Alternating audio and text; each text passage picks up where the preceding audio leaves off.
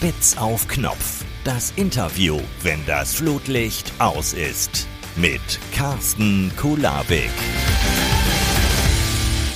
Hoher Besuch bei Spitz auf Knopf. Eine Chefcousine der zärtlichen Cousinen schaut vorbei. Comedian und Comedy-Autor, Musiker, Sänger, Gitarrist und Podcaster. Seit seinem gemeinsamen Besuch mit Heino in der Talkshow von Markus Lanz ein großer Fan der unsterblichen Schlagerlegende. Der Gründer des Bitterballen-Fanclubs, die wahre Stimme der Vernunft das unverwechselbare, unvergleichliche, sonore Helmut Kohl-Double Till Hoheneder. Glück auf. Carsten, vielen Dank. Ja, da war viel Wahres dabei. Nur Wahres, oder nicht? Ja. Oh Gott, an die Geschichte mit Heino, ja, da erinnere ich mich auch noch. Unglaublich, unglaublich. Äh, Bitterballen auf jeden Fall. Naja, und wenn man von Helmut Kohl spricht, wenn man bedenkt, 16 äh, Jahre Merkel, vorher, also man hat also ein gewisses Alter. Wer, wer bei Kohl noch zusammenzuckt, der kennt ihn auch und hat sich schon geoutet als äh, ein etwas älterer Jahrgang. Aber kein Problem damit. Den kann man, glaube ich, ganz gut nachmachen. Wie ist das mit Olaf Scholz? Kriegt man den hin? Äh, tatsächlich habe ich mich ums Parodieren einfach irgendwann nicht mehr gekümmert. Ähm, und ich kann jetzt nur die alten parodieren. Das heißt, äh, ich bin irgendwann ausgestiegen. Ähm, bei Till und Obel war es ja damals so, dass wir hauptsächlich auch mehr musikalisch parodiert haben. Ja. Und die Sprachparodien, da muss man ja dranbleiben. Und wenn man das dann irgendwann so sein lässt, ja, dann, dann, dann verliert man da auch so ein bisschen den Bezug zu. Und ähm, da ich das dann auch später als Autor nicht mehr so gebraucht habe, äh, bin ich einfach bei Helmut Kohl stehen geblieben. Herrlich, genau das habe ich mir gewünscht. Sehr gut. Lieber Till, ja. wir starten jetzt mit. Okay. Entweder oder. Oha. Okay. Podcast oder Radio? Radio. Fisch oder Fleisch? Fleisch. Veggie oder vegan? Äh, Veggie. Hamm oder Hamburg? Hamburg. Madison oder Savoy? Nicht lösbar. Nicht lösbar. Ich, ich, das, ist nicht lösbar. Du verstößt gegen die Spielregeln. Es, es ist äh, äh, Mevoy. Mevoy. ist gekauft. Ähm, Beatles oder Stones? Beatles. Pink Floyd oder Police? Police. Buch schreiben oder Buch lesen? Lesen. Andy Borg oder Stefan Ross? Andy Borg. du bist ja ein riesengroßer Schlagerfan, oder? Das unterscheidet. das unterscheidet ich uns. Schlager so scheiße. ich kann sagen, das unterscheidet uns fundamental, muss ich ja tatsächlich sagen. Gibt es dafür einen bestimmten Grund bei dir? Ähm, de facto ist es so. Ich bin also das muss ich jetzt mal zur Berechtigung des Schlagers sagen, ich bin tatsächlich in den jungen Jahren ähm, mit jeglicher Musik konfrontiert worden. Also meine, ich weiß, dass mein Partneronkel mir sowohl eine Heino-Kassette geschenkt hat, meine Eltern mir eine Trini Lopez-Kassette. Äh, dann hatte, äh, hatte man noch so ein, ähm, eine Mike Krüger-Kassette und so eine Kate als Pop Explosion.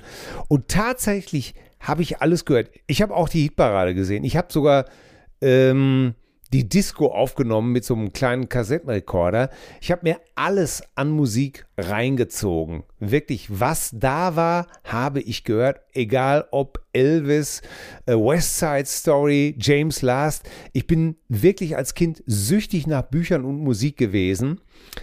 Und es ist einfach aber nur so, dass der Schlager mir einfach am wenigsten gegeben hat und am meisten Fragezeichen aufgeworfen hat. ähm, erst später, äh, als ich dann besser Englisch konnte, habe ich dann schon ja. gemerkt, dass äh, gewisse englische Texte auch wirklich nicht, äh, nicht gerade vor Intelligenz strotzen. Ja, und du hast Heino gehört und irgendwann dann auch leibhaftig treffen dürfen. Da hat sich auch ja, ein ja, Kreis ja, geschlossen.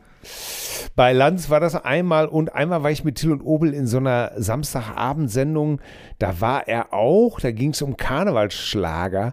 Da brachte er tatsächlich ähm, das Original-Playback von Caramba Carajo, ein Whisky. Und das war schon, also das war zu der Zeit schon, glaube ich, äh, 30 Jahre alt, wenn mich nie alles täuscht.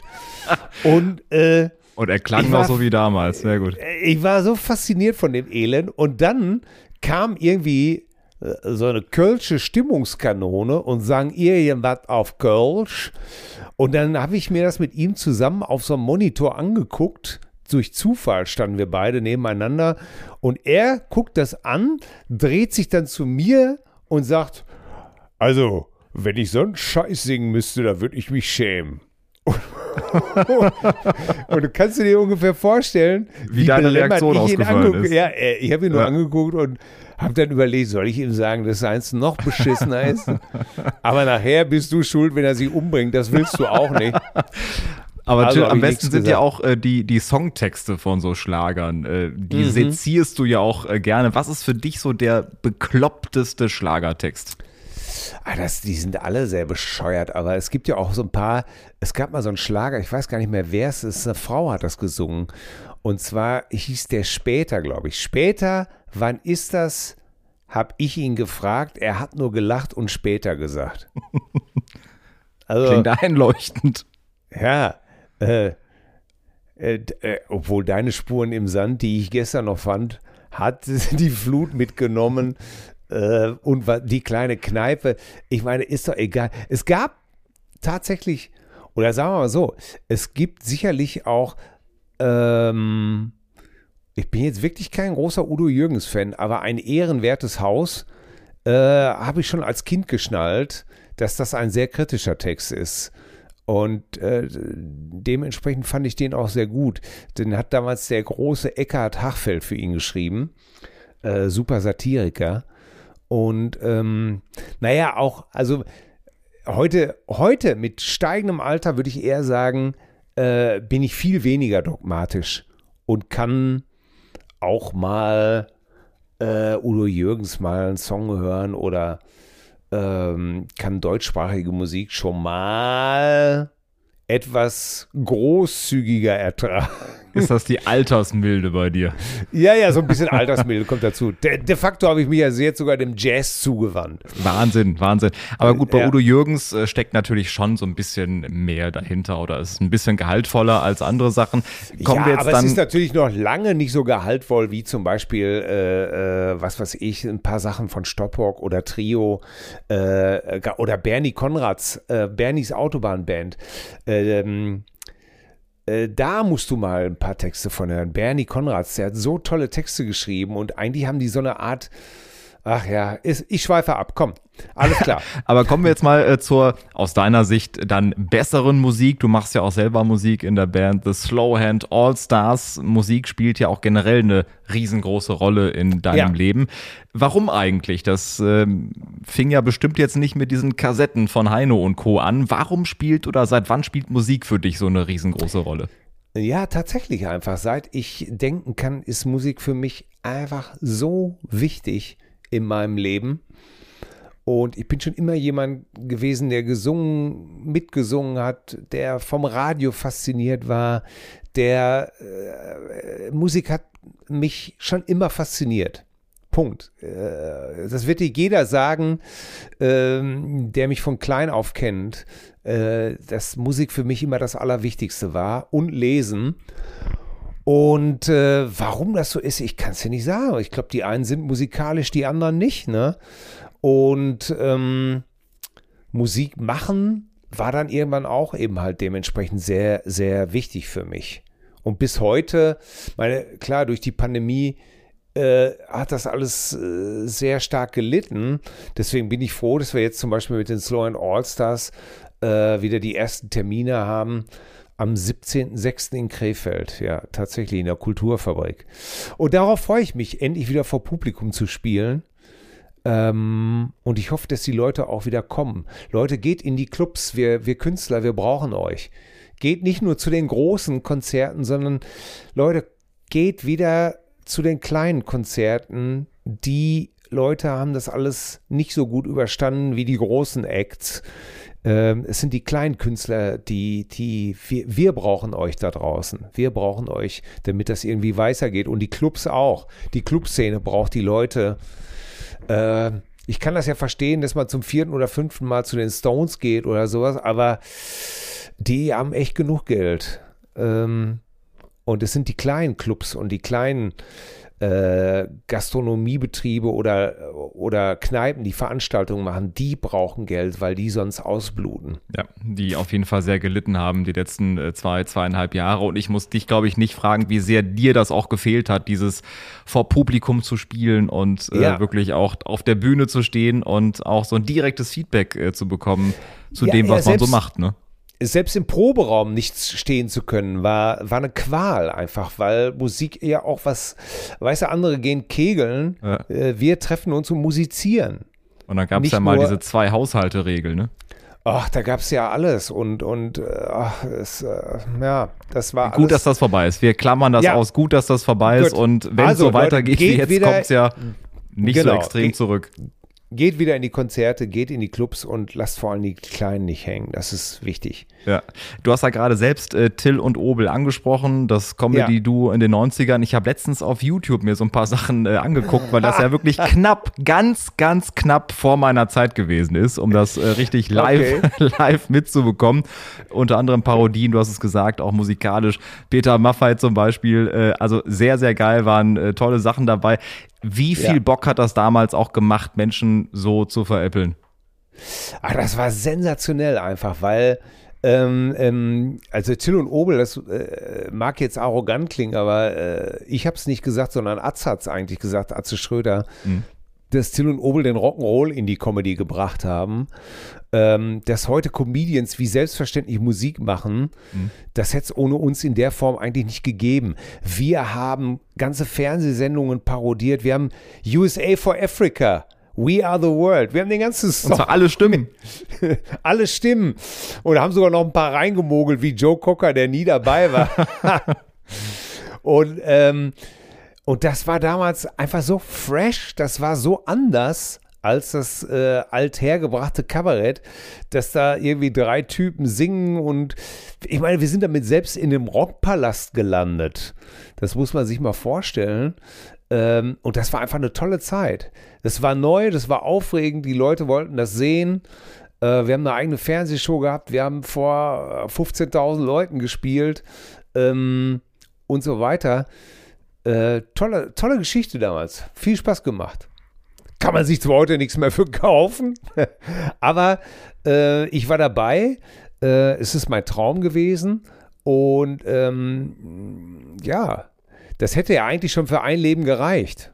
Und die Sachen leben auf ewig weiter auf YouTube. Das finde ich ja auch ja. Weltklasse, dass man das immer wieder äh, abrufen kann. Ist da schön konserviert und archiviert. Ähm, harter Sprung paar Jahre nach vorne. Äh, vor drei Jahren ja. hast du mit, äh, mit Atze Schröder den Podcast Zärtliche Cousinen äh, gestartet. Also wirklich ja. vor ziemlich genau äh, drei Jahren äh, ja. war es soweit. Wer von euch beiden hatte zuerst die Idee? Äh, keiner. Die Idee hatte unser Manager Töne Stahlmeier. Shoutout an Töne Stahlmeier.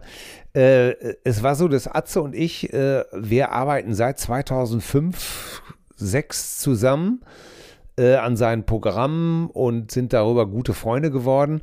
Und es war mal wieder so, dass wir natürlich zur selben Zeit damals ins Rennen gegangen sind, äh, comedy-technisch. Und wir saßen im Savoy an der Bar und erzählten uns mal wieder Dönekes aus über 35 Jahren Showbusiness. Hab ich dir schon mal erzählt. Und irgendwann sagte der Töne, sag mal, ihr beiden Kapsköppe, äh, erzählt das doch mal dem Mikrofon, macht doch mal einen Podcast. Und wir äh, ja, wieso, wat, äh, was ist denn Podcast? Wir wussten nicht mal so richtig, was das ist. Dann hatten wir aber die nächsten zwei Tage nichts Besseres vor, also sind wir ins Studio gegangen und haben einfach vier, fünf Folgen aufgenommen äh, und haben uns einfach unsere Lieblingsgeschichten erzählt. Und dann sind wir rausgegangen und da sagte der Tonproduzent noch, ja, wie, wie soll denn das heißen? Und Atze drehte sich um und meinte einfach nur, das heißt zärtliche Cousinen. Dann haben wir das komplett vergessen, sind nach Mallorca damals geflogen, weil wir ein neues Bühnenprogramm von Atze vorbereiten wollten. und Urlaub gebucht hatten, also so, ein, so einen Arbeitsurlaub. Und da rief uns einer an und sagte, hör mal, euer Podcast ist auf Platz 1, zärtliche Cousinen. und da hatten wir es schon längst wieder vergessen. Und äh, haben aber so getan, als ob das auch gar nicht anders hätte sein können und dürfen. ja. Und äh, haben wir euch doch gleich gesagt. Ja, und dabei. dabei und so fing alles an. Unter anderem mit ja. dem feuchten Schlüpfer. Äh, in der Jackeninnentasche von, von Atze Sacco, genau. Richtig, richtig, auf jeden Fall. Äh, am Anfang kamen natürlich sehr die Comedians raus und irgendwann ja. wurdet ihr menschlicher, so ein bisschen nahbarer, auch offener, habt auch über Rückschläge gesprochen, über die Kindheit beispielsweise. Ähm, ja. Wie hat sich das so entwickelt, dass ihr dann mehr Mensch geworden seid und weniger dann, oder klar, ihr seid immer noch Komiker und das ist immer sehr unterhaltsam, aber trotzdem halt mit dieser ähm, auch teilweise auch mal nachdenklichen Note. Ja, auch, auch da muss man sagen, äh, irgendwann stellst du natürlich fest, äh, habe ich schon erzählt? Ja, habe ich schon erzählt. Äh, dann kam die Pandemie und wir waren auch gar nicht mehr unterwegs. Das heißt, oftmals war es ja früher so, dass du unterwegs war und es passierte immer wieder laufend was Neues. Aber auf einmal war ja alles wie abgeschnitten. Und dann stellst du fest, oh Scheiße. Äh, jetzt begab es sich aber zu der Zeit, dass ich ein Buch mit Horst Lichter zusammengeschrieben habe. Ähm, und im Zuge dieser Interviews, die ich mit ihm gemacht habe, habe ich ja mal irgendwann zu ihm gesagt, was würdest du dem, dem 16-jährigen Horst Lichter sagen? Und da sagte der Horst zu mir, ja, dem würde ich sagen, äh, kleiner Horst, alles wird gut, ich mag dich. Du bist ein guter. Mhm. Und da bin ich fast, das war auf der Dachterrasse äh, im Savoy Hotel im Sommer, da bin ich fast nach vorne gekippt und war völlig von den Socken, weil ich ihm dann auch sofort gesagt habe, sag das nochmal, was würdest du sehen? Ich mag mich, ich mag mich. Da habe ich zu ihm gesagt, ehrlich, ich, das könnte ich nie zu mir sagen, ich mag mich. Ich bin viel zu kritisch mit mir. Ähm, ich bin nie zufrieden mit mir. Ähm, ich habe immer Schiss, dass äh, ich habe also dieses Hochstapler-Syndrom, ne, dass mhm. irgendeiner sagt mir, ich denke immer, oh Gott, wenn mir irgendeiner dahinter kommt, dass ich überhaupt gar nichts kann.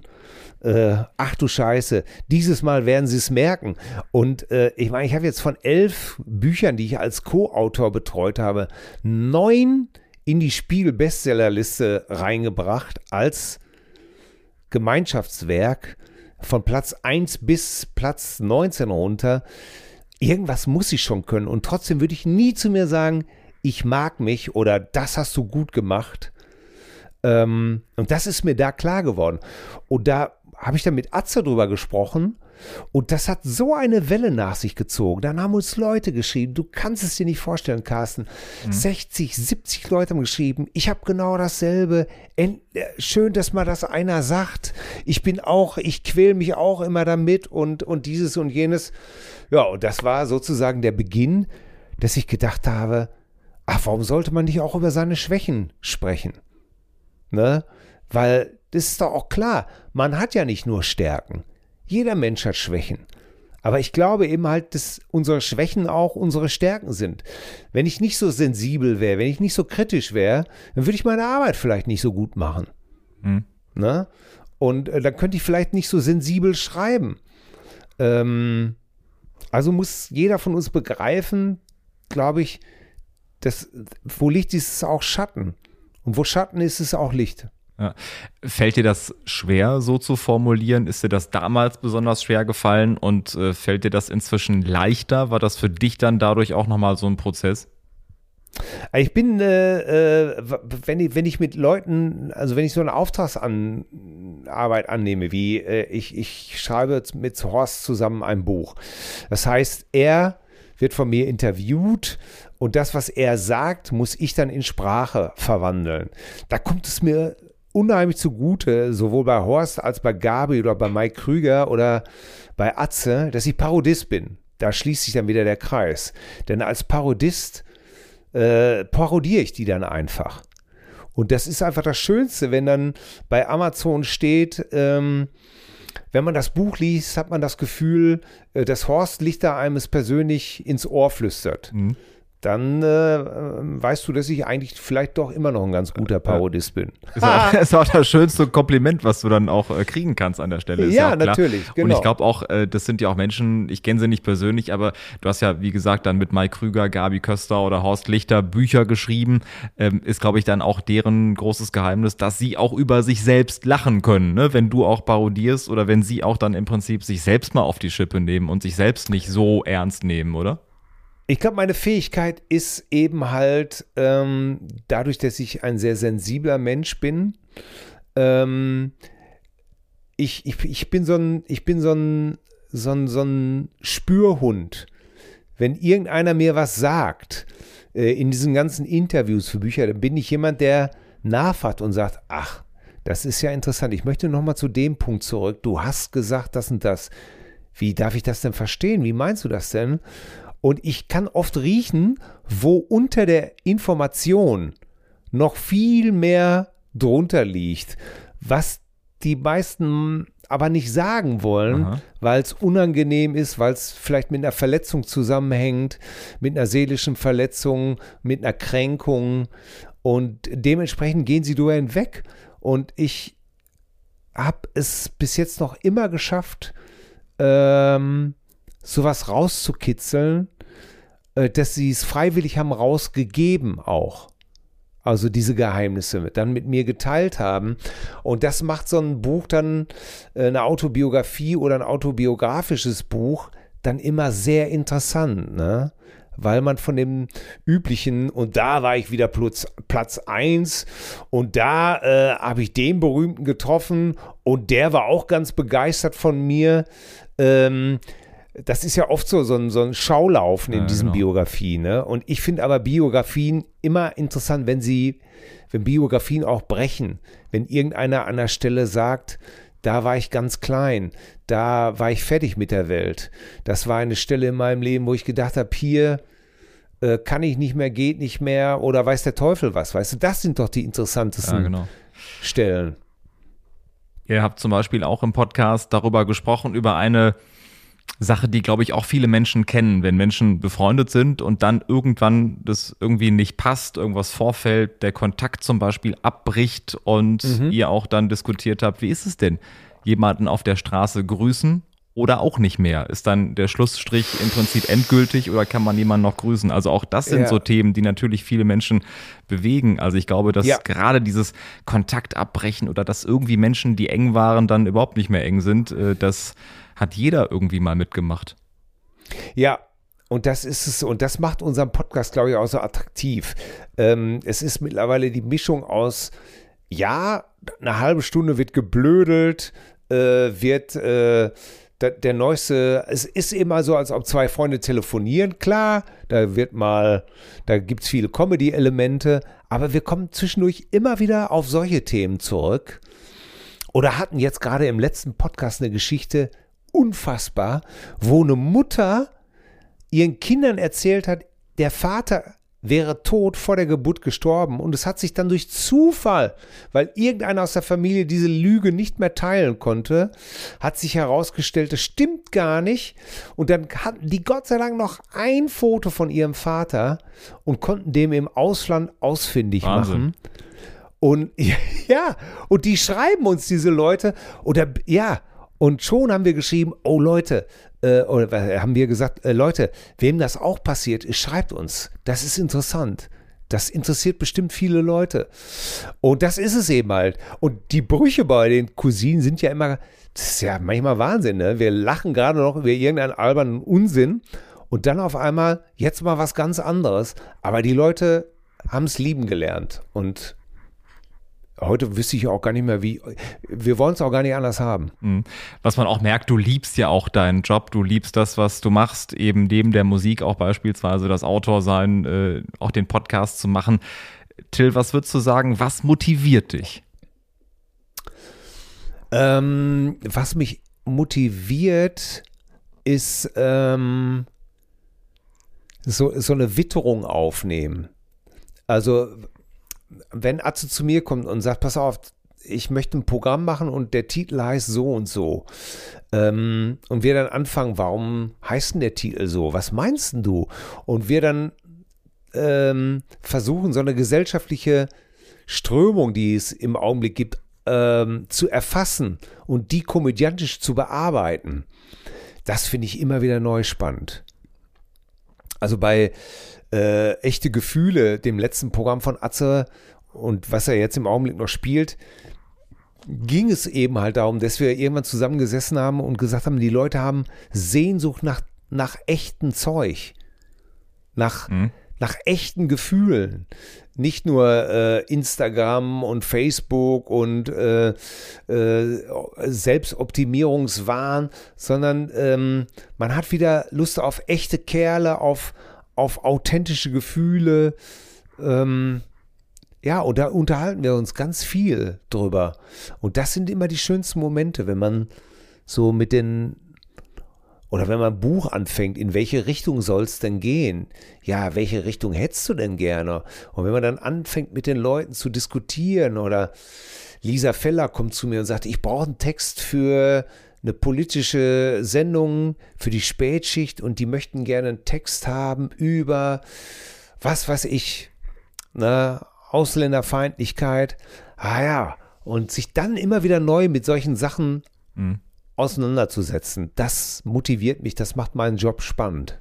Und vielleicht auch kurz gesagt, wenn Menschen dann keine Rolle spielen, sondern wirklich authentisch sind, äh, das kommt ja auch an. Die Leute merken ja, ob jemand eine Rolle spielt oder dann vielleicht wirklich so ist, wie er sich darstellt. Ja, Ach, das ist ja, ich habe neulich ein Interview gegeben und da sagte die Frau äh, zu mir, du äh, guckst bestimmt ganz viel Comedy. Und ich habe gesagt, nein, ich gucke überhaupt gar keine Comedy. Ich bin überhaupt nicht interessiert an Comedy. Ähm, und das klingt jetzt, hä, wieso das denn nicht? Ja, ich gucke keine Comedy-Sendungen und auch meistens nichts von Kollegen.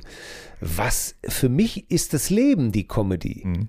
Ich bin jemand, der im Supermarkt und auf dem Marktplatz die Augen und offen hält und, und an Leute belauscht, in Anführungsstrichen, äh, äh, wenn ein Kind an der Kasse steht und, und einfach zu, zu seiner Mutter sagt, äh, Mama, vor, vor, vor den beiden stand ein Typ, der hatte so Sandalen an und der hatte sehr, sehr lange Fußnägel. Und selbst das Kind sagt zu seiner Mutter, Mama, warum hat der Mann so lange Fußnägel? Und ihr war das total peinlich. Und dann habe ich einfach nach vorne zu, leise zu dem Kind gesagt, damit er besser auf den Baum klettern kann. Und und dann hat die Mutter gelacht und ich habe gelacht. Und wir waren aber alle froh, dass der Typ das vor uns nicht mitgekriegt hat. Ja. Aber Ey, solche Situationen, die liebe ich einfach. Also einfach Situationskomik, ne? Weil du wahrscheinlich auch ja. bei so Sendungen schon weißt, wie der Witz ausgeht. Du kennst natürlich dann ja, schon die Pointe, ne? Jede konstruierte Comedy-Sendung, ey, nach 35 Jahren, ich kann dir immer sagen, gleich, okay, er wird, jetzt, ah, auf ja. die Pointe läuft es hinaus. Weil es gibt natürlich keine neuen Witze in, in dem Sinne. Ähm, wir, Mann, ey, ich habe mit Comedy angefangen 1987 und da haben wir schon äh, uns äh, bedient im Regal der Vorgänger sozusagen. Ja. Handwerk ist Handwerk, eigene, kann man dazu sagen. Unsere genau. eigene Melange ausgemacht. Ne? Aber es gibt keinen Witz, der noch nicht erzählt ist. Ja. Was heute auch nicht fehlen darf, äh, ist ein kleiner Ausflug in den Fußballbereich. Ich bin oh, leidenschaftlicher ja. Fußballfan, Till. Mein Opa war ja. Bergmann, äh, deswegen hatte ich relativ früh schon eine Verbindung zum Ruhrpott und natürlich auch zu Schalke. Ehrlicher, echter, malocher Fußball, das hat mich auf jeden Fall abgeholt. Ähm, ja. Aber genug von mir, kommen wir zu dir. Wie findest du mich? ich weiß. auch den Spruch Auch der ist von mir. Nein, ähm, ähm, Rate mal, wer mir ich, den Spruch erzählt hat. Äh, natürlich. Ähm, du, und ich habe ihn wiederum von meinem lieben Freund Manny. Ähm, und, ach, und, und der hat ihn schon wieder. Aber egal. Äh, du bist, glaube ich, Wuppertaler SV, ne? Richtig, genau. Ja, ja. Ich war immer Gladbacher weil ich nebenbei Schalker bin, ist äh, die Borussia aus Mönchengladbach die wahre Borussia. Von daher kommt es auf jeden Fall hin. Aber nochmal zum Spruch. Ich hatte in der letzten Ausgabe Andreas O. Loff, den Loffe hier zu Gast und habe ihn gefragt, ah. was kann ich äh, Till Hoheneder fragen oder ihm sagen, äh, um ihn zu überraschen? Und dann sagt er, sag dem mal diesen Satz. Ja, achso, genug von dir. Komm zu mir. Wie findest du mich? Ja. Ähm. haben, wir schon, haben wir schon so viel drüber gegeiert über diesen Spruch. Ähm, ja, guck mal an, Loffi war bei dir. Äh, ja, das bringt mich jetzt nicht so aus dem Konzert, wie Loffi das, glaube ich, gerne gehabt hätte. aber es macht ja auch nichts. Aber Fußball. Wollte ich gerade sagen, jetzt kommen wir zur richtigen Frage. Fußball, Deine Verbindung zum Fußball. Fußball hat mich in den 70ern natürlich extrem abgeholt, weil in Ermangelung eines äh, Computers, in Ermangelung von YouTube, äh, Smartphone gab es auch nicht. Gehöre ich noch zu der Generation, die nach draußen gegangen sind und Fußball gespielt hätten. Ich lege aber hier Wert auf die Feststellung, hätte ich damals YouTube gehabt, hätte ich nicht Fußball gespielt. Punkt. Sondern hätte ich äh, tatsächlich nur äh, Musik gehört, wahrscheinlich. Aber so sind wir tatsächlich rausgegangen. Ich kenne auch noch diese ganzen äh, Ruhrpott-Fußballspiele, Kreisschießen, äh, Elver raus und ähm, drei Ecken ein Elver und diese ganzen Geschichten, also Bütten schießen. Ähm, ja, so sind wir groß geworden, tatsächlich. Ne? In Ferien, Ball, äh, irgendwie so, eine, so ein Fanta-Derivat unterm Arm und dann auf dem Bolzplatz. Und Bayern fand ich damals, Bayern München. Bis die Sonne ich, untergegangen ist. Ja, und Bayern München fand ich damals schon äh, nicht so toll. Ich fand immer, ähm, ich mochte natürlich Gerd Müller, an den ist man nicht vorbeigekommen. Ja. Also das äh, wäre einfach zu lächerlich gewesen. Äh, aber mich hat an Gladbach immer fasziniert, äh, dieser, dieser Hurra-Fußball, den die damals gespielt haben.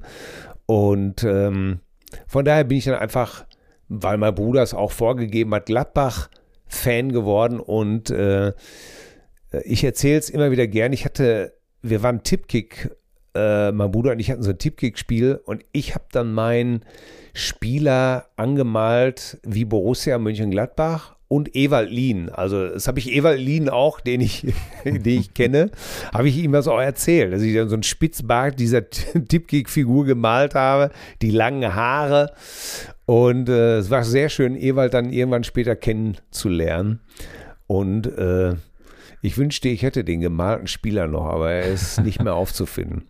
Aber der Oberschenkel war noch zu bei dem Tippkick. Bei ja, natürlich, ja, auf jeden Fall. obwohl das, das eine Bein, obwohl das eine Bein ja auch mal so komisch hing, ne? ja, das ist richtig. Ähm, aber vielleicht kurz gesagt, ich vermute mal, ich stelle mal eine Vermutung an, dass ja. äh, dich der Fußball heute nicht so catcht, weil dieses auf der Straße pölen äh, nach der Schule was ganz anderes ist und eben dieser echte Fußball ist und jetzt Kommerz dazu gekommen ist, was heißt jetzt auch schon seit x Jahren, aber trotzdem, du merkst ja auch schon, wie viel Kohle da im Spiel ist und worum es eigentlich geht. Das ist ja nicht mehr das eigentliche Spiel an sich, die eigentliche Sportart an sich. Ja, ich habe das neu versucht, meinem Sohn zu erklären, der auch jetzt Fußball spielt, weil der kam mit dem Tennisball nach Hause und warf den immer um. Ich sage, weißt du was, mit so einem Tennisball haben wir früher Fußball gespielt weil man durfte einen großen Ball nicht mit in die Schule nehmen, also haben wir den kleinen Ball mitgenommen, mhm. haben die Abfallkörbe umgebaut und haben mit dem Tennisball gespielt. Ne? Oder auf der Straße, auf dem Parkplatz äh, mit einem großen Ball haben die, kam natürlich sofort einer raus und hat dir die Ohren lang gezogen. Beim Tennisball hat es länger gedauert, bis sie es geschnallt haben. Ähm, und ja, ich kenne das einfach noch. Zwei Jacken, auf eine Wiese, vier Jacken auf eine Wiese und los geht's. Und los geht's. Und äh, ey, sorry, dieser ganze Trikotwahn, äh, 90 Euro erstmal für Trikot haben wollen und dann noch nie mal richtig spielen oder laufen wollen, äh, das war bei uns schon, schon ein bisschen anders. Und, und deswegen haben ähm, jetzt so ähm, viele Kinder ein Schild im Stadion. Simon, krieg ich dein Trikot? Ja, kann sein. Aber es ist natürlich wie mit dem Rock'n'Roll. Die Kommerzialisierung ist wirklich so erbärmlich geworden. Mhm. Und ähm, wie man, wie man, also als normaler Mensch mit, mit der, der nachhaltig denkt, der Demo, der, sagen wir mal, ein Freund der Demokratie ist und der versucht aufrecht mit guten moralischen Werten zu leben, darf man sich meiner Ansicht nach die WM in Katar nicht angucken das ist, das kann man nicht machen. Kann ich zu 1000 Prozent verstehen. Vor allem auch äh, zur äh, Weihnachtszeit. Äh, Schön mit dem Das- das Glühwein, Public Viewing, kann sich eh keiner vorstellen. Und plus halt die Situation vor Ort, äh, Thema Menschenrechte und Co. Und vor allem, Ja. du siehst ja auch, Versklavung und was, wa- was Richtig. da alles herrscht. Das kann, das ist, ist in meinen Augen. wie viele auf Baustellen gestorben sind. Ja, es ist, mein- das ist in meinen Augen ein Unding. Ne? Ja. Das hätten wir, äh, das hätte man schon mit Russland 2018 nicht machen dürfen, nach der Krim-Annexion. Ja. Stattdessen, was haben wir uns da, äh, alle haben sich wieder hingesetzt da äh, und, und äh, haben Putin die Hand geschüttelt. Ähm, und was man da für einem die Hand geschüttelt hat, das sehen wir ja. Ja, richtig, richtig. Also wenn uns Ja, die ganzen und- und- Blatters und Infantinos und wie sie alle heißen, Ja, äh, zuhören so würden, aber sie hören ja den normalen Fußballfans nicht zu. Das ist ja auch Und das, das Problem. tut mir so leid für den Sport. Ne? Der Sport kann natürlich eigentlich nichts dafür. Ne? Aber wie gesagt, eigentlich als normaler, äh, als normaler, gutherziger Mensch darf man da eigentlich gar nicht hingucken. Echt. Müsste man eigentlich wirklich boykottieren und sagen, nee, mach ich nicht. Gucke ich mir nie an. Setze ich aber auf jeden Fall einen Punkt drunter und äh, ich würde sagen, äh, Handschlag drauf, wir gucken nicht hin. Es ist ein Dilemma eben halt. Es ist ja mit dem, wir müssen ja jetzt nicht auf den Fußball schimpfen. Ich meine, äh, das IOC macht genauso einen Käse. Äh, äh, letzte Olympiade da in Peking. Sorry, ey. Auch ein Wahnsinn. Ne? Und, und Ticketpreise im Rock'n'Roll von, von äh, was weiß ich, 500 Euro. Ja. äh, eine Kommerzialisierung bis zum geht nicht mehr. Ne? Und äh, da, aber das mache ich auch nicht mit übrigens. Das ist ähm, mei- nee. Also auch da würde ich eher sagen, Leute, geht zu den kleinen Vereinen, äh, ähm, hier bringt eure Kinder in die kleinen Vereine, lasst sie da pölen. Ähm, ja, geht in kleine Clubkonzerte, alles mal besser als das äh, der echten Liebe AG hinterher zu schmeißen. genau so ist Das- es. Ja, richtig. Und ich glaube, das ist der einzige Weg, äh, damit wirklich die handelnden Personen äh, in den ganzen Chefetagen das merken, wenn die Leute das boykottieren oder weniger konsumieren, weniger kaufen. Denn sonst wird sich, glaube ich, durch irgendwelche äh, Online-Petitionen und Co. ja nie irgendwas ändern. Das ist ja die berühmte Abstimmung mit Füßen, ne?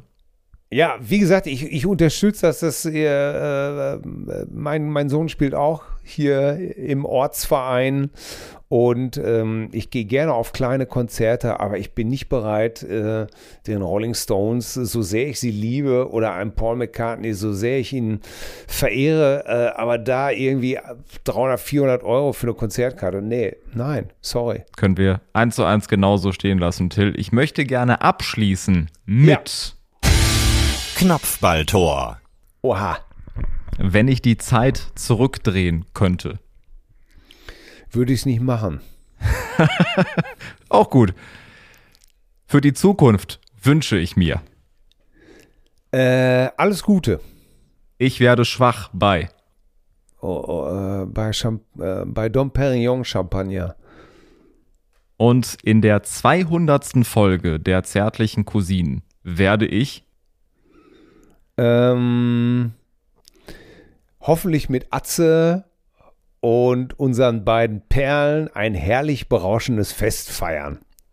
das werden wir auf jeden Fall nachprüfen. Liebe Leute, kauft das Buch blauäugig, jetzt im Handel, überall, wo es äh, gute Bücher gibt und die zärtlichen Cousinen überall, wo es Podcasts gibt. Lieber Till, vielen Dank für das Ja. großartige Gespräch und vielen Dank, dass du mein Gast gewesen bist hier bei Spitz auf Knopf. Carsten, ich habe zu danken. Thanks for having me. Vielen Dank für die Einladung. Es hat mir sehr viel Spaß gemacht. Ähm, es ist äh, immer schwer, ne? weil in so einer kurzen Zeit, äh, gerade jetzt bei so Themen wie bei Fußball, Rock'n'Roll oder so, äh, ist es natürlich immer schwer. Man will nicht zu moralisch rüberkommen. Und das ist ja immer das Problem in der heutigen Zeit. Ne? Wir hängen ja alle mit einem Bein drin. Sowieso, Ne? Wir- klar. Ja. Das, das, das muss man auch mal sagen. Aber wir dürfen trotzdem nicht vergessen, trotzdem uns ab und zu daran zu erinnern, äh, was vielleicht doch richtig oder falsch ist, wenn man es einigermaßen weiß.